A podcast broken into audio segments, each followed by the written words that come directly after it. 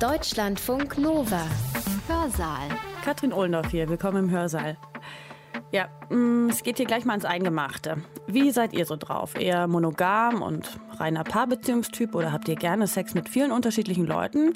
Habt vielleicht auch Beziehungen mit mehr als einer Person und seid eher so der Ansicht, dass Monogamie eine kulturelle Erfindung ist? Ja, und zu eurer Natur gar nicht so richtig passt. Seid ihr eifersüchtig vielleicht? Braucht ihr immer eine Beziehung, um euch wohlzufühlen? Habt ihr viel Sex oder eher wenig? Ja, und daran angeschlossen die Frage, seid ihr glücklich damit, wie ihr euer Liebes- und Sexleben gestaltet? Also, wenn unser heutiger Redner mit seiner These recht hat, dann sagt uns die Evolution, was uns in Sachen Partnerschaft und Sex gut tut und was nicht. Und sie steckt uns laut ihm einen ziemlich engen Rahmen dafür. Lust und Leid sind ganz wichtige biologische Signale. Sex ist mehr als Fortpflanzung. Die romantische Liebe, die dauerhafte Paarbindung und dieses kontinuierliche sexuelle Begehren sind Teil der menschlichen Natur. Paarbindung ist eine männliche Idee. Der häufige Sex ist von den Frauen erfunden. Im Tierreich haben monogame Tierarten ganz wenig Sex.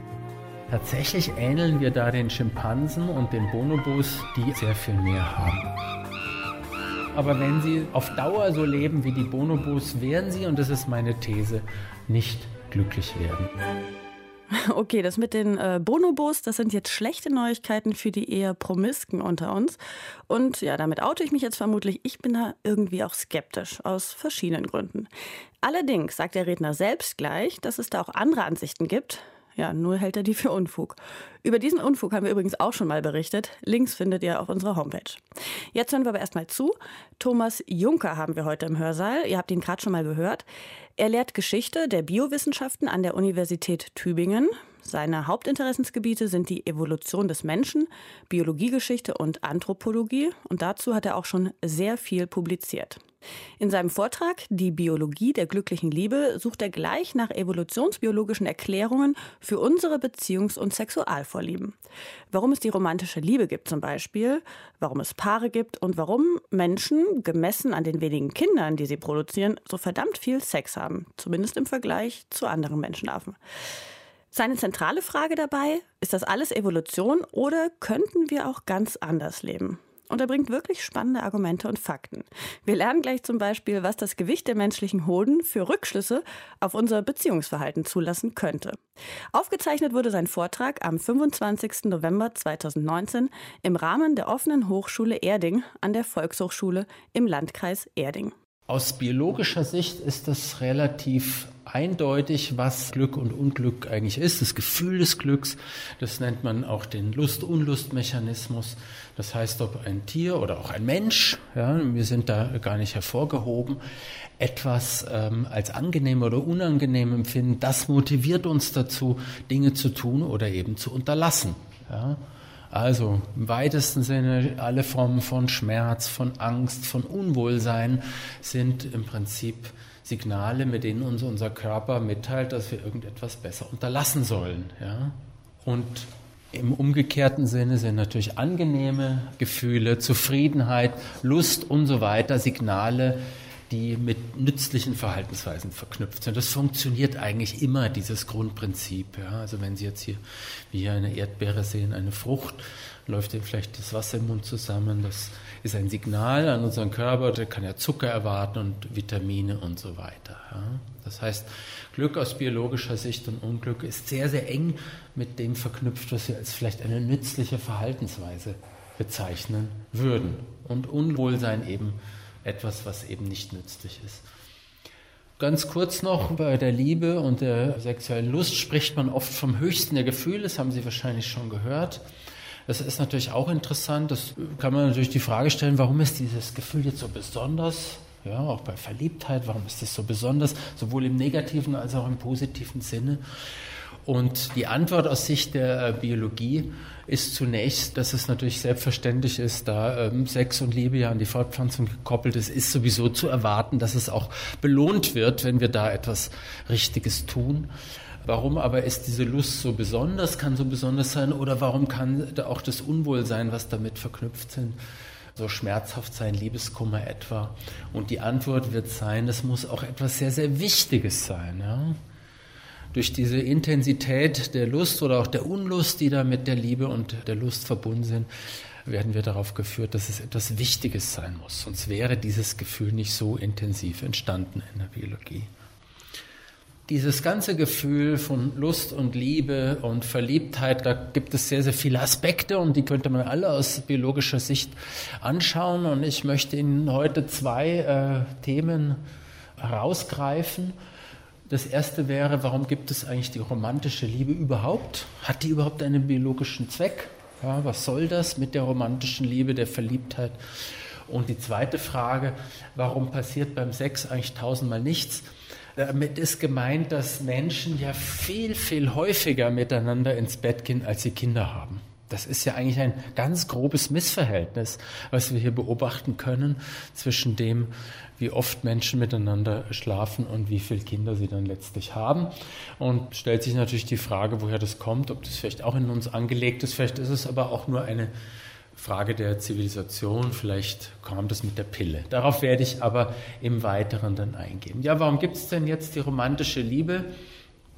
Definiert in diesem Fall als der Beginn einer vielleicht dauerhaften Zweierbeziehung, der dann auch in eine Familie übergeht. Das nennt man auch Monogamie, auch in der Biologie als Monogamie. Dazu muss man eigentlich sagen, dass das Definition in der Biologie ein bisschen anders ist. Da geht es nur um ein Bündnis auf Zeit. Ja, also eine Art, eine Tierart würde schon als monogam klassifiziert, wenn das Männchen und das Weibchen nur eine Fortpflanzungsperiode zusammenbleiben. Also beim Menschen würde man vielleicht sagen vier bis sieben Jahre, bis Kinder so einigermaßen, wir müssen uns ja einen Naturzustand vorstellen, einigermaßen auf eigenen Beinen mit der Gruppe mitlaufen könnten und nicht mehr ständige Bewachung oder Fürsorge von beiden äh, bräuchte. Ist übrigens eine der Erklärungen, warum es vielleicht so etwas wie das verflixte siebte Jahr gibt, haben Sie schon gehört. Das ist dieses siebte Jahr, dass sozusagen, wenn dieses Programm abgelaufen ist, dass Menschen dazu tendieren, sich neu zu orientieren. Ich sage das jetzt nur am Rande sozusagen als eine mögliche Erklärung dafür, was so vorgebracht wurde. Wenn man sich mal anschaut, wie oft es diese Paarbindung eigentlich im Tierreich gibt, dann ist das sehr unterschiedlich. Bei Säugetieren sind es weniger als 10 Prozent der Arten. Weniger als 10 Prozent der Arten haben selbst diese etwas reduzierte Form der Paarbindung überhaupt. Bei Primaten, Affen, zu denen ja die Menschen gehören, ist es ein bisschen mehr. Das sind immerhin 30 Prozent.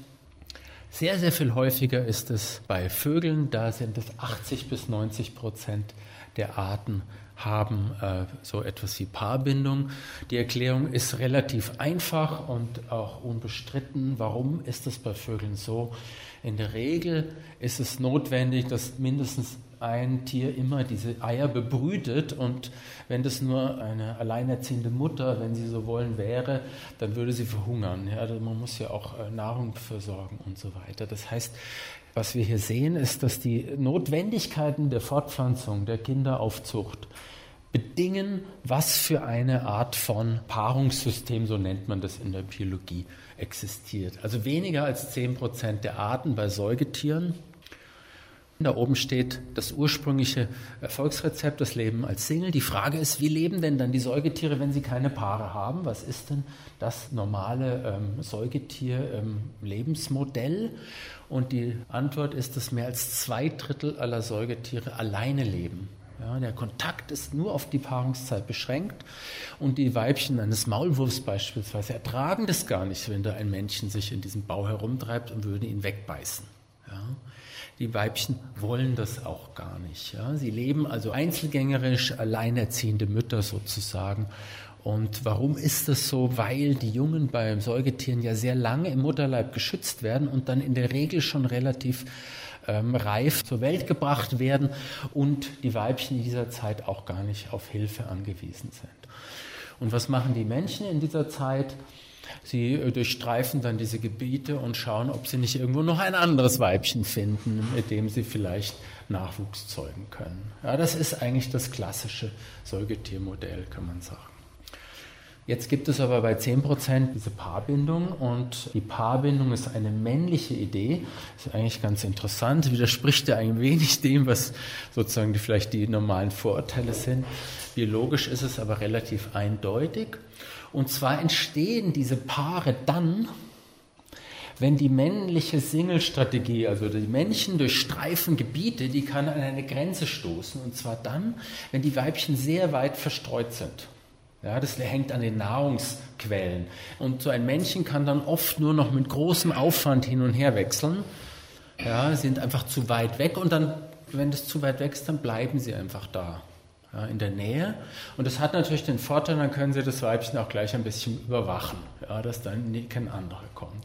So entsteht im Prinzip bei den Säugetieren die Paarbindung. Wir kommen dann noch drauf, ob das beim Menschen vielleicht ähnlich ist.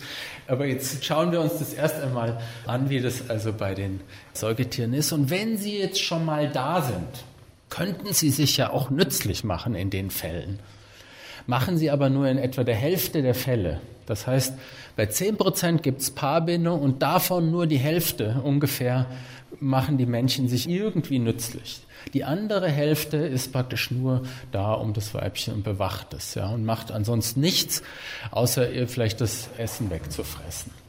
Sie sehen, die Situation ist äh, bei Säugetieren eigentlich nicht unbedingt, würde man sagen, wir als Menschen nicht unbedingt im Sinne der Weibchen, aber sie scheinen damit aber in der Regel auch zurechtzukommen.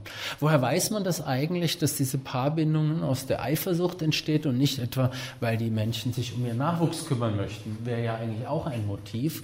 Und dazu hat man, wie gesagt, äh, sieht man, dass die in 40 Prozent der Fälle es sowieso nicht machen und man kann nachweisen, dass evolutionär gesehen das Paarleben ist jeweils vor der väterlichen Fürsorge. Also erst muss dieses Paarleben entstehen, also es muss sowas wie Paare entstehen und erst dann werden sie es tun. Durch ähm, evolutionäre Stammbäume kann man das zeigen, dass das so der Fall ist. Warum ist es so? weil die Hilfe der Väter ist natürlich nützlich für so einen Nachwuchs, ist klar, aber sie werden das nur tun im Tierreich, wenn sie ziemlich sicher sind, dass es auch ihre eigenen sind. Das heißt, sie müssen erst sicher sein, dass es ihr eigener Nachwuchs und dann werden sie helfen. Andersrum nicht. Ja, warum ist das so? Weil im Tierreich, wenn ein Männchen sich um fremde Kinder kümmert, werden seine Gene aussterben, weil es einfach nicht die eigenen sind. Das heißt, diese altruistischen Gene werden einfach verschwinden. Ja, da ist die Biologie gnadenlos an dem Punkt, wenn man so will. Jetzt stellt sich natürlich die Frage, wir nehmen jetzt einfach mal an, dass Menschen heute leben ja vielfach in Zweierbeziehungen und das gibt es auch historisch schon eine ganze Weile. Wann ist denn das entstanden, die Zweierbeziehung, Paarbindung beim Menschen? Die Standardtheorie der Evolutionsbiologie sagt, seitdem es Menschen gibt. Das heißt, die Zweierbeziehung und die Tatsache, dass wir Menschen sind, hängen zusammen, werden verkoppelt sogar. Ja? Das Standardmodell der menschlichen Evolution, seit zwei Millionen Jahren etwa spricht man von Menschen und seitdem auch geht man davon aus, in diesem Standardmodell, dass es diese Paarbindung gibt. Man geht davon aus, dass spätestens zu dieser Zeit einzelne Männer einzelne Frauen begleitet haben und die Frauen den Männern auch einigermaßen sexuell treu war, weil sonst hätten sie ihnen nicht weitergeholfen. Ja, das hat nur als Voraussetzung. Immerhin seit zwei Millionen Jahre. Und sobald dann diese Paarbindungen stabil waren, kam es dann väterliche Fürsorge und so weiter dazu. Diese väterliche Fürsorge, ich will ganz kurz darauf eingehen, ist außerordentlich wichtig für die menschliche Gesellschaftsstruktur, denn nur wenn man weiß, wer der Vater ist, und der Vater weiß, was das Kind ist, existiert sozusagen die Hälfte, da kommt ja die Hälfte der Verwandtschaft dazu. Überlegen Sie sich mal, Sie wüssten gar nicht, wer Ihr Vater ist, wer Ihr Großvater ist. Das heißt, mindestens 50 Prozent dessen, was Sie an Hilfe als Kind bekommen können, würde wegfallen, sogar noch mehr. Und erst dadurch, dass sozusagen die Kinder wissen, wer die Väter und Mütter sind, entstehen eigentlich sowas wie solche netzartigen Strukturen, in der menschlichen Gesellschaft, die unsere Gesellschaft ja heute auszeichnet. Die Alternative wäre sozusagen, dass man nur seine Mutter kennt und die Großmutter, das würde auch gehen, das wäre auch sozusagen ein soziales Modell. Bei Elefanten beispielsweise ist es so, aber es würden nicht diese Art von intensiven Gruppen, netzartigen Gruppenstrukturen entstehen. Die entstehen tatsächlich erst dadurch, dass man weiß, wer der Vater auch ist. Ja, in der Regel. Ja, es muss nicht immer so sein, aber so in etwa sollte man, sollte da so schon eine Kontinuität da sein. Das klingt ja wirklich wie 50er Jahre, ja. Das klingt so ein bisschen Adenauer Deutschland mäßig, ja. Sehr konservativ, sehr spießig. Nicht mal mehr die CSU würde wahrscheinlich so etwas heute vertreten, was die Biologen vertreten. Und insofern kam natürlich der Verdacht auf, könnte das nicht sein, dass die Biologen, ja, das gelten eher als konservative Wissenschaftler, ihre eigenen Ideen, ihre gesellschaftspolitischen Ideen, ihr konservatives Weltbild einfach nur in die, in die Biologie projizieren und dass es in Wirklichkeit ganz anders ist. Ja, diese Kritik kam dann und entsprechend hat man sich dann überlegt, ob das nicht vielleicht doch ganz anders war. Hier zum Beispiel ein Buch von Wein und Cheta, der, die versuchen nachzuweisen, dass es ganz anders war, dass Menschen am Anfang wie in einer Art Kommune gelebt haben, ja, wo die Kinder eben nicht wussten, wer genau der Vater ist. Könnte jeder von denen sein, aber das war egal, weil jeder trotzdem für jeden sich eingesetzt hat. Ja. Und sie gehen davon aus, hier zitiere ich mal, dass die Ehe, was wir haben, aber auch Paarbindung und auch die Liebe sind sozial konstruierte Phänomene, so nennt man das, die der biologischen Natur des Menschen sogar zuwiderlaufen. Und die Eifersucht, die sexuelle Eifersucht, die man vielleicht empfindet, sei künstlich geschürt. Das wird antrainiert. Die würde gar nicht in Wirklichkeit existieren. Und wie ist dann die wahre Natur unserer Sexualität? Die wäre also ungezügelter, ritualisierter Gruppensex, Partnertausch, zwanglose Affäre. Ja? Wir haben sozusagen jetzt wird ein Gegen, ein biologisches Gegenmodell wurde von diesen Autoren jetzt entwickelt. Es gibt auch noch andere, die das versucht haben, um zu zeigen, dass das vielleicht gar nicht so ist, wie ich Ihnen vorhin in dem Standardmodell gezeigt habe. Man kann das auch freie Liebe, das Bonobo-Modell nennen. Sie kennen die Bonobos mit den Schimpansen sehr nah verwandt. Und die sind ja immerhin die nächsten Verwandten im Tierreich der Menschen, ja, Schimpansen und Bonobos. Dann haben also diese empfängnisbereiten Weibchen äh, paaren sich mit allen Männchen in dieser Gruppe und sie haben dann also etwa 10 bis 15 Sexualpartner, mit denen sie dann in ganz kurzen Abständen sich paaren, einige Sekunden. Und ähm, die These ist eben, dass Menschen bis vor 10.000 Jahren oder vielleicht auch 30.000 Jahren so gelebt hätten, in so einer Art Kommunenstruktur. Das Spannende ist jetzt nur, können wir diese Frage eigentlich lösen biologisch? Gibt es darauf eine Antwort? Und wie wäre das?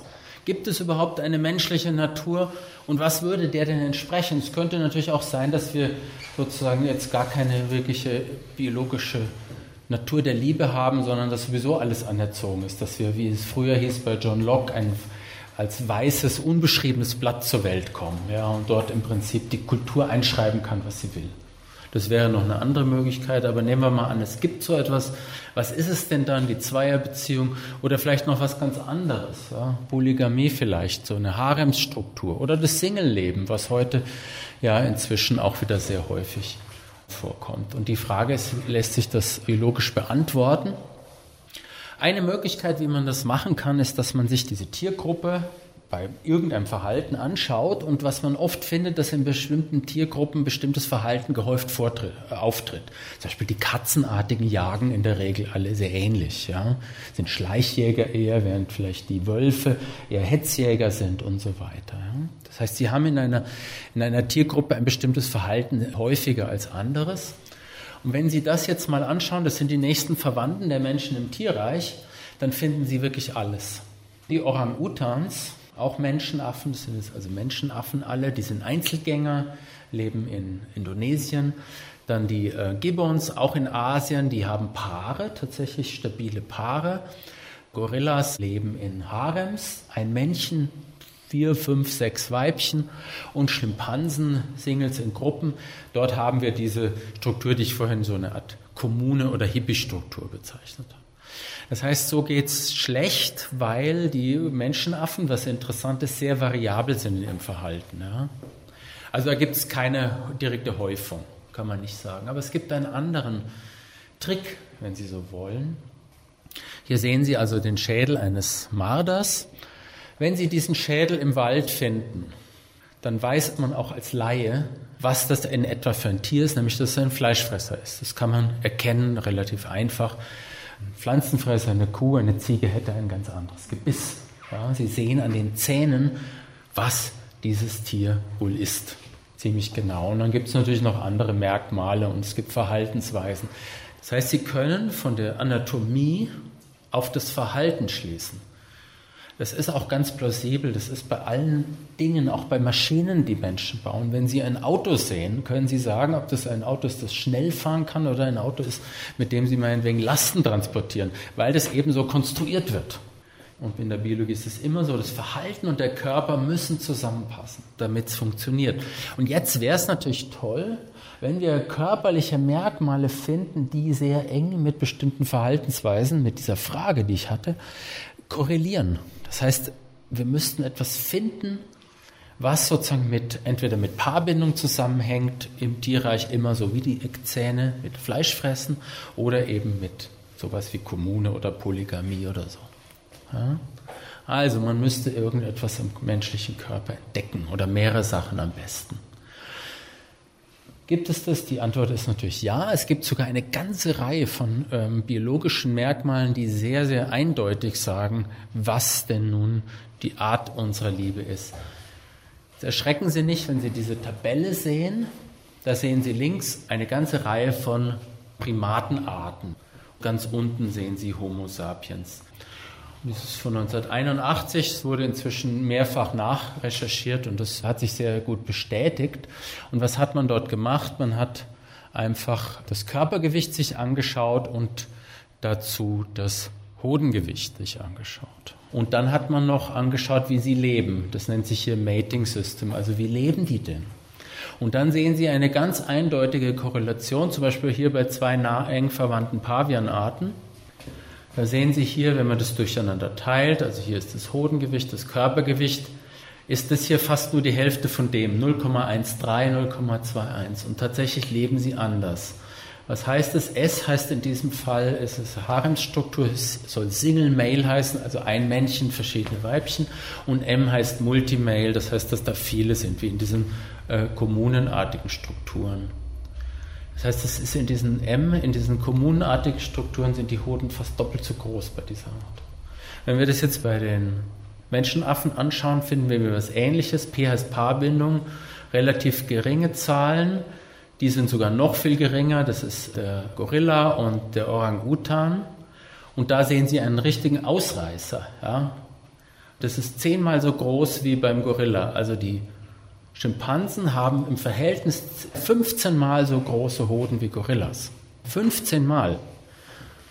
Ja, und tatsächlich sind es die einzigen, die diese sozusagen M, die diese kommunartigen Strukturen hat. Wenn Sie sich das jetzt mal hier unten kommen, noch die Menschen anschauen, dann sehen Sie, das Verhältnis ist sehr gering, fast so wie bei Gorillas. Das heißt, Menschen haben im Verhältnis zum Körpergewicht sehr kleine Hoden kann man jetzt beklagen oder begrüßen, es ist einfach so. Tatsache ist, dass es eindeutig korreliert mit einer Art von Liebesleben, nämlich nicht mit diesem Liebesleben in der Kommune. Und warum ist es denn so? Ein Gorillamännchen hat fünf Weibchen und er muss genauso viel Sperma produzieren, um diesen Nachwuchs zu erzeugen. Es reicht dann einmal alle paar Jahre, dass sie ein paar Mal miteinander sich paaren. Das Schimpansenmännchen in der Gruppe, in der die Weibchen mit allen Männchen mehrfach hintereinander ständig sozusagen sich paaren, konkurriert über die Menge des Spermas und deswegen muss er relativ viel Sperma produzieren. Ja, das heißt, die Gorillamännchen kämpfen durch die körperliche Kraft und die Schimpansenmännchen kämpfen über die Menge des Spermas, die sie wenn man sich das anschaut bei den Menschen, ist dann relativ klar, Menschen gehören eindeutig nicht in diese Tiergruppe, wo das so ist. Das heißt, wo die Frauen sozusagen mit vielen Männern ständig nacheinander parallel Sex haben. So ein System gab es bei Menschen in der Evolution mindestens zwei Millionen Jahre nicht. Ja, das ist eigentlich ganz, ganz eindeutig. Kann man eigentlich gar nicht bestreiten. Und was sagt uns die Hodengröße, ist interessant. Nicht etwa die Fremdgeh-Tätigkeit der Männer, sondern ob die Weibchen, ob die Frauen mit mehreren Männern schlafen. Nur dann entsteht das. Also Sie sehen am Männchen, wie sich das Weibchen verhält. Biologie ist eigentlich schon ganz witzig, was man daraus lesen kann. Eine Sache können wir daran aber nicht schließen. Stellen Sie sich vor, Sie haben entweder eine Paarbindung, also einen Mann, eine Frau, oder Sie haben einen Mann und, sagen wir mal, drei Frauen, so eine Art Polygamie. In beiden Fällen haben die Frauen ja immer nur mit einem Mann, gehen die mit einem Mann ins Bett. Das heißt, auch der Gorilla hat kleine Hoden und das heißt, das können Sie nicht unterscheiden. Mit diesem Merkmal kann man nicht unterscheiden, ob wir in der Geschichte der Menschheit sowas wie Harems hatten, also kleine Haare, ich rede jetzt nicht von 100, sondern von zwei oder drei oder vier, oder ob sie tatsächlich Paarbindung hatten. Ja, das können Sie damit nicht unterscheiden, weil aus Sicht der Frauen ist es im Prinzip egal. Es ist sozusagen das Gleiche. Und jetzt wäre es natürlich interessant, ob es da ein anderes Merkmal vielleicht gibt, an dem man das feststellen kann. Ethnologisch ist es sehr interessant, dass von den 1231 Gesellschaften, die die Ethnologen jetzt in dieser Tabelle, das ist die berühmteste Tabelle, die größte, ähm, aufgeführt haben, sind nur 15 Prozent monogam überwiegend. Das ist wenig. Und fast 85 Prozent sind zumindest potenziell polygyn. Das heißt, wenn man die Ethnologie anschaut, wäre ist die Frage eigentlich ganz eindeutig. Und es gibt sozusagen nur vier Gesellschaften, bei denen äh, Frauen mehrere Männer haben dürfen. Ja, das ist in Tibet und im Amazonasgebiet. Ist sehr interessant, unter welchen Bedingungen steht. Es sind in der Regel sehr, sehr harte Lebensbedingungen, wo Männer auch sterben. Zum Beispiel im Amazonas, die sind sehr kriegerisch. Und die Männer tolerieren es, dass ihre Frauen sozusagen Zweitmänner haben, weil sie wissen, dass die Chance, dass sie sterben werden, sehr hoch ist und der Zweitmann übernimmt sozusagen dann die, die Aufgabe, sich um die Kinder auch des Erstmannes zu kümmern. Unter solchen Bedingungen kann das entstehen, aber es ist eher selten, ja, sehr, sehr selten. Also danach würde man sagen, dass die Polygamie zumindest sehr weit verbreitet ist. Ein Punkt vielleicht noch, die heute ökonomisch erfolgreichen Gesellschaften sind fast alle monogam eher. China, Europa, der Westen, zumindest formell, ja. Was dann in Wirklichkeit der Fall ist, ist, wie Sie alle wissen, ist dann noch ein bisschen anders. Aber im Prinzip sind diese erfolgreichen Gesellschaften, äh, haben dieses Monogamie-Modell eigentlich. Und diese anderen 1200, das sind dann oft kleinere und auch weniger erfolgreiche Gruppen.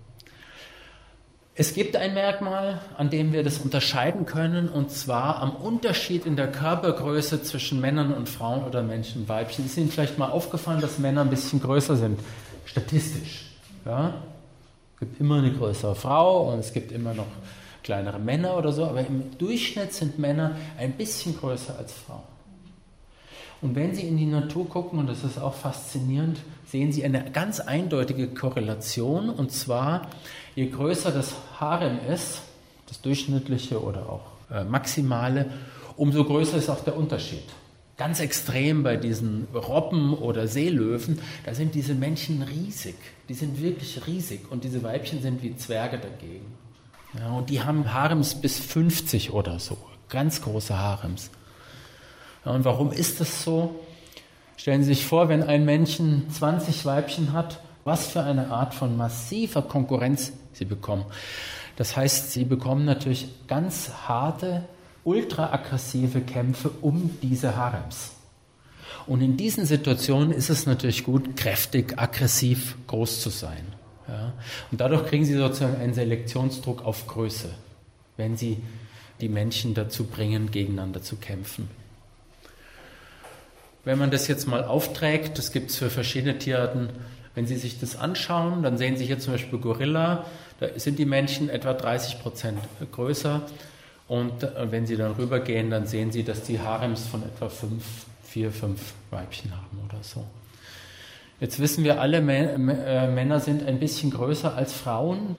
Das heißt, die, ähm, zumindest in der Evolution war es wohl so, dass erfolgreiche Männer mehr als wahrscheinlich schon mehr als eine, vielleicht auch mal zwei Frauen haben. Man kann das heute auch bei Naturvölkern beobachten, dass sehr gute Jäger dann auch eine Zweitfrau, dass man denen das genehmigt, aber nicht Harems von 100 oder so etwas. Das gab es erst mit dem Feudalismus, sagen wir in diesen, bei diesen Naturvölkern vielleicht ein, zwei, vielleicht auch mal drei. Es ist auch üblich, dass zum Beispiel, wenn ein Mann stirbt, dass der Bruder dann die Frau als Zweitfrau übernimmt damit sie versorgt ist und so weiter.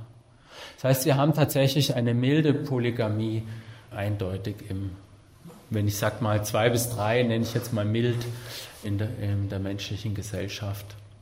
Heute gibt es ein etwas anderes Modell. Polygamie ist ja nicht erlaubt. Interessanterweise ist ja die Ehe für alle, wurde ja eingeführt, aber die Polygamie noch nicht. Ich bin mal gespannt. Was wir aber haben, ist sogenannte serielle Monogamie. Das kennen Sie sicher aus dem Bekanntenkreis, dass Männer mit einer Frau Kinder haben, dann sich mit 40 scheiden lassen und dann mit einer jüngeren, einer zweiten Familie anfangen.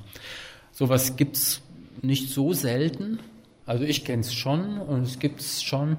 Und das entspricht ja eigentlich auch einer Polygamie, nur in der Zeit gestreckt. Ja, es ist sozusagen ein ähnliches Modell, nur in der Zeit. Das wird toleriert in unserer Gesellschaft. Ja.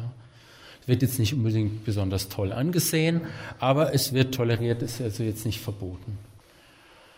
Also, das Zwischenfazit wäre, diese Idee mit dieser kommunen Herkunft der Menschen ist, würde ich sagen, grober Unfug. Das kann so nicht gestimmt haben. Das mag es mal geben, aber im Prinzip ist das nicht das Modell, das wir hatten, sondern Menschen sind tatsächlich von Natur aus neigen wir zu sowas wie einer Paarbindung, und zwar einer relativ intensiven, mit einer moderaten Polygamie dazu auf beiden Seiten von Männern und von Frauen. Jetzt haben wir aber einen seltsamen Widerspruch, von dem ich Ihnen nichts erzählt habe, aber den ich Ihnen nicht verschweigen möchte, weil er sehr interessant ist, der sozusagen als Widerspruch galt. Und zwar, im Tierreich haben monogame Tierarten ganz wenig Sex. Ganz wenig. Also zum Beispiel Gibbons dreimal pro Nachwuchs. Wenn Sie als Frau, sagen wir mal, zwei Kinder haben, dann hatten Sie in Ihrem Leben sechs mal sechs. Das ist ein bisschen wenig, wer die meisten sagen, es ist relativ wenig. Das entspricht nicht dem, wie Menschen leben. Tatsächlich ähneln wir da den Schimpansen und den Bonobos, die also sehr viel mehr haben. Wenn man sich das nochmal anschaut, die Paarungen pro Geburt bei Gibbons sind wirklich rekordverdächtig, aber Orang-Utans sind auch nicht viel. Fünf bis sechs pro geborenem Kind, sehr wenig. Gorillas ein bisschen mehr. Bei Menschen heute kann man so statistisch sagen, zwischen 200 und 1000 Mal vielleicht, so über die Gesellschaft. Ja. Jetzt hat man natürlich gesagt, ja, diese hohen Zahlen, die sind zum Beispiel Ausdruck des moralischen Verfalls, der mit der Pille kam. Ja. Erst mit der Pille kam das. Ist es etwas, was erst mit der Zivilisation kam? Vielleicht war das früher ja ganz anders und dann hat man sich andere Kulturen angeschaut. Und zwar natürlich besonders interessant diese Jäger- und Sammlergruppen, die noch leben wie vielleicht Menschen im Urzustand. Es gibt ja noch einige Gruppen. Und das Erstaunliche war, man kommt fast auf dieselben Zahlen. Das heißt auch, die Jäger und Sammler haben relativ häufig schlafen die miteinander. Das ist nicht so wie bei den Gibbons, sondern die haben relativ häufig gehen die miteinander ins Bett. Und das entspricht tatsächlich dem, was wir bei sowas wie Pavian, Schimpansen und Bonobos finden, die Zahlen. Die gehen, wir gehen also praktisch in diese Liga. Und das ist jetzt natürlich ein Widerspruch. Jetzt habe ich Ihnen vorhin ein großes Argument geliefert, dass Menschen eigentlich Paarbindung haben und jetzt haben wir ein Merkmal, was dem total zu widersprechen scheint. Sowas ist eigentlich toll für Wissenschaftler, weil dann kann man weiter nachdenken und vielleicht noch überlegen, was könnte da noch eine Rolle spielen. Warum gibt es denn diese hohen Zahlen überhaupt? Und jetzt kommt das Zweite, nachdem ich Ihnen vorhin erzählt habe, dass die Zweierbeziehung von den Männern erfunden wurde, kann ich Ihnen jetzt sagen, dass der häufige Sex von den Frauen erfunden wurde, beziehungsweise von den Weibchen. Was ist damit gemeint? Wenn Sie sich das anschauen biologisch, diese hohen Zahlen, die wir hatten, von 100 bis 1000 Mal oder so, entstehen nämlich in Tierarten, in denen die Weibchen nicht klar signalisieren, wann ihre fruchtbaren Tage sind. Sie kennen das alle von Hunden. Ja, wenn eine Hündin läufig ist, dann ist es völlig klar, dann kommen die Männchen angerast und so weiter und müssen sie im Prinzip einsperren. Ja. In der Regel signalisieren die Weibchen das klar. Wenn die das aber nicht mehr klar machen oder sozusagen über einen längeren Zeitraum signalisieren, dann bekommen sie diese Zahlen. Ja. Wenn diese Weibchen über Tage oder zum Teil Wochen hinweg diese Signale aussenden, dann paaren die sich viel häufiger. Die Männchen sind da im Prinzip, sobald die ein Weibchen sehen, dass dieses Fruchtbarkeitssignale haben, versuchen sie sich mit denen zu paaren. Ja. Das heißt, die Weibchen können das steuern dadurch, dass sie diese Signale aussenden. Und das tun sie auch über Wochen und so weiter hinweg oder Tage hinweg. Bei Menschen ist es ein bisschen anders, da sind die Signale sozusagen gar nicht mehr da. Also als Mann kann man gar nicht erkennen, ob eine Frau die fruchtbaren Tage hat. Ja, also wir sehen das nicht, wir riechen das nicht, wir können das nicht sonst nicht erkennen wirklich. Man nennt es den versteckten Eisprung. Ist ein bisschen anders als bei den Schimpansen, die dann das klar signalisieren, aber der Effekt ist ja der gleiche. Wir Männer können nicht erkennen, ob eine Frau gerade fruchtbar ist oder nicht. Und dadurch kann die Frau sozusagen das steuern und für häufigeren Sex sorgen. Jetzt fragt sich, warum machen sie denn das? Warum machen denn das? Das ist ja auch Stress. Ja, es ist Stress, man kann sich dabei anstecken, man kann sich infizieren, man kann sich verletzen und so weiter. Warum machen denn die weiblichen Schimpansen das? Warum verbergen sie ihren Eisprung? Bei Schimpansen ist die Antwort relativ klar. Die ist äh, ziemlich brutal, würden wir sagen, aber es ist sozusagen ihre einzige Chance, etwas zu erreichen. Und zwar nennt sich das Infantizid, Kindesmordsvermeidung. Dadurch vermeiden sie, dass die Männchen, die nicht die Väter sind, ihre Säuglinge töten. Sie kennen das von Löwen vielleicht. Wenn ein Löwe ein neues Rudel übernimmt, tötet er die Kleinen. In diesen Schimpansengruppen haben sie ein ähnliches Problem für die Weibchen. Wenn da Männchen sind, die das Gefühl haben, dieses Kind ist nicht von mir, dann besteht eine sehr hohe Gefahr, dass diese Männchen diese Kleinen töten. Nicht nur bei Schimpansen, es ist bei relativ vielen. Und die Gegenstrategie ist sozusagen, dass sie allen Männchen der Horde die Chance geben, die Väter zu sein. Wenn die alle eine gewisse Chance haben, die Väter zu sein, weil sie sich mit allen paaren, werden sie ihre Kinder tolerieren. Das heißt, sie müssen das machen, um ihren Nachwuchs zu schützen. Sie versuchen dann trotzdem mit ihren Favoriten das so hinzubiegen, dass die Favoriten am ehesten die Väter sind. Aber im Prinzip geben sie allen die Chance. Ja? Und dadurch verhindern sie, dass ihre Kleinen getötet werden. Bei Menschen gibt es sowas nicht. Ja, es gibt keine Kultur, in der systematisch die Kinder von den Nichtvätern getötet werden und so weiter. Das wird das wird bei Menschen verhindert. Das mag es mal geben, ja, es gibt es sicher, dass Stiefväter den Nachwuchs töten und so weiter. Alles sehr tragisch, aber es ist nicht in dieser systematischen Form wie bei Schimpansen. Das kann also nicht die Erklärung sein, warum Menschen, zumal sie ja nicht mit den verschiedenen Männern schlafen, so viel Sex haben. Warum haben dann Menschen denn so häufig Sex, wenn es das nicht ist? Ja? Kinderzeugen hatten wir, kann es nicht sein, weil dazu ist es viel zu häufig. Ja? Dafür reichen auch dreimal. Diese Infantizidvermeidung kann es auch nicht sein. Ganz kurz äh, noch, was so genannt wird, weil es Spaß macht, um den Richtigen zu finden, um die Paarbindung zu festigen und für noch ganz viele andere Dinge. Das gehe ich ganz kurz durch. Spaß, das hatten wir schon. Das ist richtig, aber es ist eigentlich keine Erklärung. Das heißt nur, dass es das Richtige ist, aber warum wir es machen, sagt es nicht. Sozusagen wie, wenn man fragt, warum isst man etwas, sagt man, man hat Appetit, aber eigentlich wissen wir natürlich, dass wir essen müssen, um zu überleben. Ja, das heißt, der eigentliche Grund muss sozusagen eine Stufe weiter sein. Und man könnte noch sagen, ich will kurz darauf eingehen, dass Sex dann eben Spaß macht, wenn man in der richtigen Situation mit dem richtigen Partner, ist ganz wichtig, das biologisch Richtige tut. Aber auch nur dann. Was könnte das sein? Will ich Ihnen einfach ein paar Beispiele zeigen, was da als Thesen äh, vorgebracht wurde.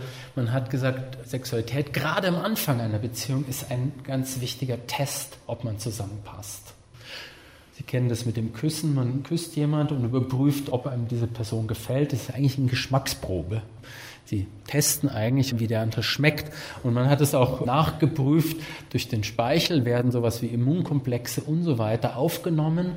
Und der eigene Körper kann sozusagen sehen, ob diese andere Person zu einem passt auf der biologischen Ebene. Ist nichts anderes, wie wenn Sie etwas essen. Eigentlich essen Sie ein Stück weit den anderen. Und dadurch stellen Sie fest, dass Sie zusammenpassen. Und bei der Sexualität, ja, bei der Sexualität ist das natürlich auch noch, ja, was man da alles macht. Man berührt sich und so weiter. Das ist ja noch viel, viel intensiver. Ja, man erfährt diesen anderen Körper noch viel intensiver. Und sozusagen war die These, dass gerade am Anfang einer Beziehung dieser Sex diese Bedeutung hat, den anderen kennenzulernen und zu sehen, ob man zusammenpasst. Und ob der andere auch da bleibt, ja, oder ob er schon vom Frühstückskaffee weg ist, ja, und so weiter. Ja, also sowas wie ein Interesse kann man damit abchecken und so weiter. Das findet man auch bei anderen Tierarten dass in der Anfangsphase zu vermehrten Paarungen kommt. Später in der Beziehung hört es dann auf bei den Tierarten, gibt es das dann praktisch gar nicht mehr. Eine Ausnahme oder ein super schönes Beispiel dafür sind Löwen. Ich hatte Ihnen ja vorher erzählt, dass die Löwenmännchen, wenn ein Löwenmännchen ein Rudel übernimmt, dann tötet er den Nachwuchs. Das ist für die Weibchen überhaupt nicht gut und sie versuchen die auch zu verteidigen, aber oft können sie das nicht. Sie haben jetzt folgende Gegenstrategie. Und zwar werden Sie steril für etwa sechs Monate. Das heißt, Sie können für sechs Monate ungefähr keinen Nachwuchs mehr bekommen, senden aber Signale der Fruchtbarkeit aus. Und zu was führt es, dass die männlichen Löwen sozusagen sehr, sehr häufig sich mit den weiblichen Löwen paaren. Das heißt 100 Mal pro Tag an sieben Tagen nacheinander und wenn Sie dann noch drei, vier Weibchen haben, können Sie sich vorstellen, was dieser neue Rudelführer alles leisten muss, über Monate hinweg. Und erst wenn er gezeigt hat, dass er über sechs Monate hinweg diesen Fitnesstest, wenn Sie so wollen, überlebt hat, ja, dann kriegen Sie wieder Nachwuchs. Ja, also es gibt im Tierreich gibt es das. So, so, also so sind Menschen in der Regel nicht. Ja, so, so, so weit würden Frauen auch nicht gehen, dass sie uns sozusagen über. Aber ganz abwegig ist es, glaube ich, auch nicht. Ja. Dann natürlich, was passiert dann später in der Beziehung? Das ist auch sehr interessant was wir beobachten, dass ja auch in längerjährigen Beziehungen dann noch sexuelle Kontakte existieren. Und auch Desmond Morris hat also vermutet, dass es dazu dient, die Paarbindung zu vertiefen. Ja, dass Sexualität ein, auch natürlich jetzt im weitesten Sinne einschließlich körperlicher Kontakt, Streicheln und so weiter dazu dient, diese Paarbindung, die ja über lange Zeit ist, aufrechtzuerhalten. Ja. Und dazu gibt es eine ganze Reihe von Untersuchungen, auf die ich jetzt nicht eingehen will, die das bestätigen, dass das tatsächlich wichtig ist, dass es natürlich sich im Laufe der Zeit auch ändert, weiß auch jeder, aber dass es letztlich natürlich trotzdem noch eine relativ große Bedeutung im Durchschnitt hat und erklärt, warum es dann nicht aufhört, ja, warum Menschen, die vielleicht keine Kinder mehr wollen, trotzdem noch miteinander schlafen. Und dann gibt es natürlich, was Sexualität hat natürlich noch ganz viele Bedeutungen, auf die kann ich jetzt nicht eingehen für einen Menschen. Und dadurch, das hatten wir schon gesehen, dadurch, dass bei den Schimpansen schon Sexualität und Fortpflanzung ja getrennt wird durch diese Signale, ja, es ist ja nicht mehr eins zu eins, dadurch kann Sexualität natürlich ganz viele andere Bedeutungen noch bekommen. Das ist bei den Tieren auch schon. Es kann ein Geschenk sein. Es gibt so die Thesen, dass manchmal bei den Schimpansen die Weibchen lieber mit den Männchen sich paaren, die ihnen Fleisch abgeben. Fischpansen essen nämlich auch kleine Äffchen, dann die jagen sie. Oder sie kann eine Ware werden beim Menschen und sie kann eine Waffe werden, mit dem man jemand anders äh, bestraft und so weiter. Also die, die, der Fantasie sind ja da dann keine Grenzen gesetzt. Ja? Oder man kann das benutzen, um irgendwie Karriere zu machen und so weiter auf allen möglichen Ebenen. Das äh, kann aber nur entstehen dadurch, dass praktisch Fortpflanzung und Sex ja getrennt werden. aber das ist angelegt durch diesen anderen Punkt. Also darüber könnte man sicher ganz viele reden. Auf einen Punkt möchte ich noch eingehen, was daran ja interessant ist, dass dann natürlich nicht mehr so die Rolle spielt, ob man jemanden eigentlich attraktiv findet, ob man verliebt ist in eine andere Person. Ja, wenn man den Sex als Ware oder als, was weiß ich, zur Karriereplanung benutzt, dann geht es nicht mehr darum, ob man den anderen eigentlich attraktiv findet. Ja, man hebelt im Prinzip so etwas wie diese Partnerwahl, was wir vorher hatten, aus und das ist nicht ganz unproblematisch meiner Ansicht, denn hat Darwin schon darauf hingewiesen, die Partnerwahl, diese Partnerwahl, dass wir uns jemand aussuchen, nach den auch frei aussuchen können, auch die Frauen, dass das natürlich eine unglaubliche Wirkung hat biologisch. Also warum ist der Pfau so schön? Weil die weiblichen Pfauen den wählen dürfen. Ja? Und, und zwar nach dem Kriterium gehen. Sie suchen ihn aus, dass er besonders schön ist und nicht, ob er jetzt vielleicht reich oder was auch immer ist. Ja? Das heißt, diese Merkmale bekommen sie und auch der ganze männliche Körper und auch der weibliche Körper zeigt diese Signale. Ja, also die Frauen hätten zum Beispiel keinen Busen, wenn Männer nicht Frauen bevorzugt hätten, die dieses Merkmal zeigen. Denn für die Kinder ist es nicht. Bei Säugetieren bildet sich das normalerweise vollständig zurück. Ja, wenn Sie einen Hund anschauen oder eine Katze, es verschwindet ja wieder. Bei Menschen verschwindet es nicht. Das heißt, es ist eigentlich ein Signal, was in dieser Partnerwahl entstanden ist. Das heißt, ganz viele Dinge, die wir haben am menschlichen Körper, zum Beispiel lange Kopfhaare ja, und so weiter, schöne glatte Haut, entstehen in dieser Partnerwahl. Wenn Sie die nicht mehr haben, wird nicht gleich verschwinden, aber natürlich über die Zeit. Und die Antwort ist, warum diese freie Wahl auch von beiden Seiten natürlich wichtig ist ist, dass ohne Partnerwahl beispielsweise keine Schönheit gegeben hätte. Das ist eigentlich witzig. Wenn man sich das anschaut, kann man ganz klar sagen, wenn Männer nicht wählerisch gewesen wären, sexuell, dann wären Frauen nicht schön geworden. Wenn sie unterschiedslos mit jeder Frau ins Bett gegangen wären, hätte es überhaupt gar keinen, sozusagen diese sexuelle Auslese nicht gegeben. Ja? Erst durch diese Wählerischkeit eines Geschlechts wird das andere schön. Wenn das egal ist, dann verschwindet es oder entsteht gar nicht erst.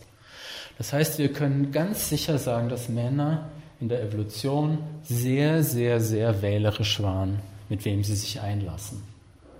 Warum widerspricht es unserem dem, was man so denkt oder was so der, im, im Gemeinhin gesagt wird? Weil Männer natürlich relativ schnell dabei sind, mit einer Frau ins Bett zu gehen aber wann werden Sie wählerisch, wenn es darum geht, ein Investment zu machen, wenn sie zum Beispiel ein Kind bekommt oder bekommen will? Dann wird es nämlich richtig teuer. Und der Männerkörper ist, soweit die Frauen eben die Wahl gemacht haben, ist Ausdruck des Frauengeschmacks.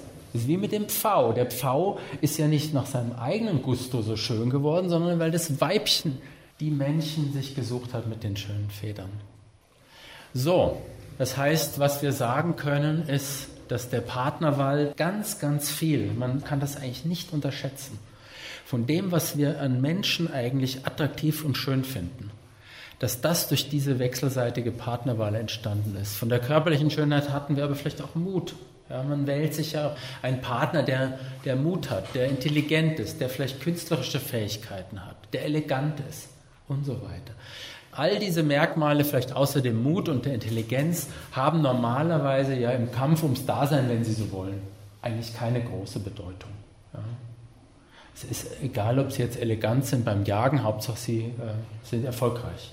Aber es kommt schon darauf an, wie Sie vielleicht sich bewegt beim Tanzen. Und das entsteht eben durch diese Partnerwahl. Wie gesagt, diese Dinge können alle ähm, würden nicht entstehen, wenn es um andere Dinge ging als um die äh, Attraktivität, wenn man es um Geld geht oder um sonstige Dinge. Also, Sex ist mehr als Fortpflanzung.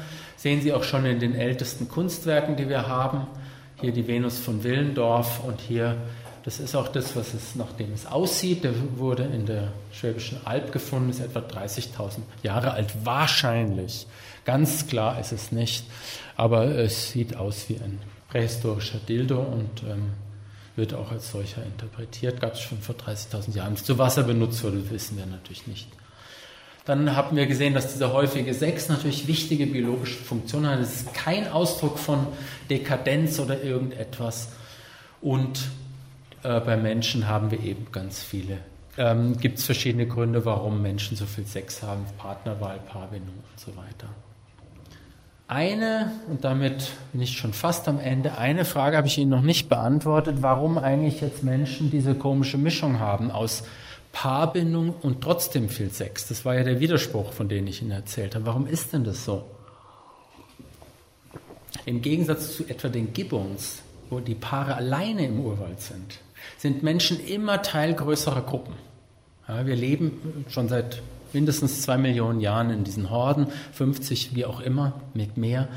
Und in Gruppen haben sie natürlich mehr Gelegenheit für Seitensprünge als als Gibbon-Paar, wo niemand anders, da ist niemand. Ja. In Gruppen sind immer andere Leute. Ja. Und weil das so ist, braucht es sozusagen Mechanismen, das wäre die Erklärung, um diese Paare noch zu festigen. Vor allem dann, wenn sie den Partner nicht ständig bewachen können. Ja, und das war bei den Jägern und Sammlern war so, die Männer und die Frauen sind getrennt auf, zum Jagen oder zum Sammeln gegangen. Die waren nicht ständig beieinander. Die konnten den Partner nicht immer bewachen. Und insofern ist die These, dass sowohl die romantische Liebe als auch diese längerfristige körperliche Nähe, die man hat, dass die sozusagen eine evolutionäre Lösung eines sozialen Problems sind, wenn man so will. Und zwar, wie kann man Paarbindungen stabilisieren in gemischten Gruppen, wenn man den Partner nicht ständig bewachen kann. Man sorgt sozusagen für eine emotionale Bindung. Das ist sozusagen eine, wie ich finde, ganz plausible Hypothese, warum das entstanden ist, warum wir das haben bei Menschen. So, hat sich also gelöst. Wir haben sozusagen ein spezielles, nochmal etwas anderes ja, als die anderen äh, Menschenaffenarten. Nochmal eine kurze Zusammenfassung. Also die romantische Liebe, die dauerhafte Paarbindung und dieses kontinuierliche sexuelle Begehren sind also nicht künstlich erzeugt, sind keine Moden, sondern tatsächlich Teil der menschlichen Natur, ist die These. Wir brauchen die, um diese Fremdheit und die Interessenskonflikte zu überwinden und uns auf diese längerfristigen Bindungen eben einzulassen, die wir brauchen, weil diese Kinder so aufwendig sind. Ja. Und Lust und Leid, so unangenehm das sein mag, sind ganz wichtige biologische Signale auch, die wir haben. Ja, könnte man es denn jetzt nicht doch ganz anders machen? Also die spätestens dann sagen die Leute, ja, aber es gefällt mir jetzt doch nicht so gut und ich würde vielleicht doch ganz gerne anders leben, ja, oder geht's nicht doch anders? Es kommt drauf an, würde man sagen. Die Biologie ist in der Regel nicht so eng begrenzt, wie man das hat. Ja. Wenn Sie hier diesen Schädel nochmal anschauen, ich weiß nicht, ob Sie Hunde haben. Hunde sind ja im Prinzip auch Fleischfresser, aber Sie können ihm auch mal Kartoffeln geben. Das essen sie eigentlich auch ganz gerne, wenn sie daran gewöhnt sind. Während bei Katzen kann man das nicht machen. Das heißt, diese Variationsbreite dessen, was geht, ist unterschiedlich je nach Tierart. Ja? Also es ist nicht so, dass wir jetzt total festgelegt wären, sowohl beim Essen als auch bei, äh, bei der Liebe wahrscheinlich. Aber was ich schon sagen würde, wenn man bestimmte Grenzen, die Biologie gibt wahrscheinlich nicht vor, was wir machen müssen, sondern sie gibt eigentlich eher so Grenzen vor, äh, die man vielleicht nicht überschreiten sollte. Beim Essen ist es auch klar, wer sich zu lange, zu ungesund ernährt, der wird halt irgendwie körperlich leiden und so ist es, wäre die These, ist es dort auch. Wer äh, meint, das ist ihm alles egal und er wird jetzt halt trotzdem nur noch in Clubs unterwegs sein und keine sozialen Bindungen aufbauen, der muss halt irgendwann mit den Konsequenzen dieses Lebensmodells zurechtkommen. Ich denke, so viel kann man sagen als Biologe. Das heißt, ist die Frage, ist es jetzt unser Schicksal? Ja und nein. Ich weiß nicht, kennen Sie den Film Im Rausch der Tiefe, The Big Blue? Das ist ein, eigentlich ein sehr schöner Film. Da geht es um Freitaucher.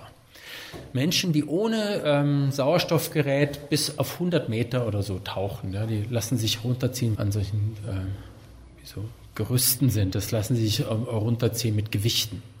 Ja, und das ist die Geschichte von zwei Freunden. Und es endet damit, dass also einer unglaublich fasziniert ist von Delfinen, sich auf 80 Meter Tiefe ziehen lässt und dann kommen die Delfine. Und dann beginnt er wegzuschwimmen mit den Delfinen auf 80 Meter Tiefe.